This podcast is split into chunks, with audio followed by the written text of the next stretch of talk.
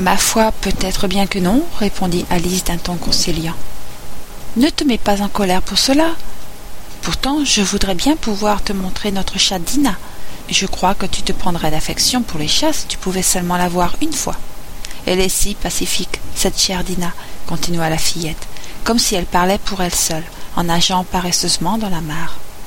Elle reste assise au coin du feu, à ronronner si gentiment, tout en se léchant les pattes et en se lavant la figure. Et puis c'est si doux de la caresser.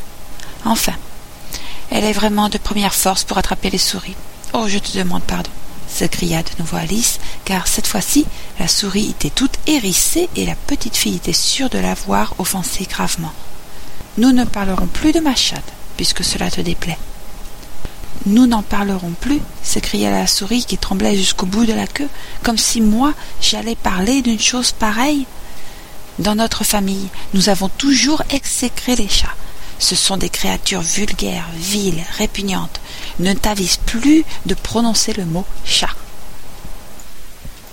Je m'en garderai bien, dit Alice, qui avait hâte de changer de conversation.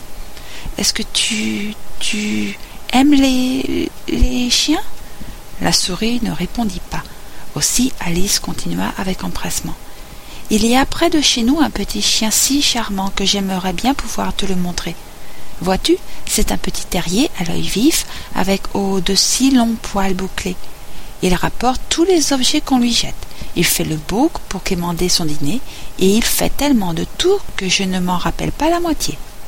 Il appartient à un fermier qui dit que ce chien lui est si utile qu'il vaut plus de mille francs. Il dit qu'il tue les rats. Et Oh mon Dieu s'écria Alice d'un ton chagrin. J'ai bien peur de l'avoir offensé une fois de plus. En effet, la souris s'éloignait d'elle en nageant aussi vite que possible et en soulevant une véritable tempête à la surface de la mare. Alice l'appela doucement. Ma petite souris chérie, je t'en prie, reviens, et nous ne parlerons plus ni de chats ni de chiens puisque tu ne les aimes pas. Quand la souris entendit cela, elle fit demi-tour et nagea lentement vers Alice. Son visage était tout pâle. De colère, pensa la petite fille, et elle déclara d'une voix basse et tremblante Regagnons la rive. Là, je te raconterai mon histoire. Tu comprendras alors pourquoi je déteste les chats et les chiens. Il était grand temps de partir, la mare se trouvant à présent fort encombrée par les oiseaux et les animaux qui y étaient tombés.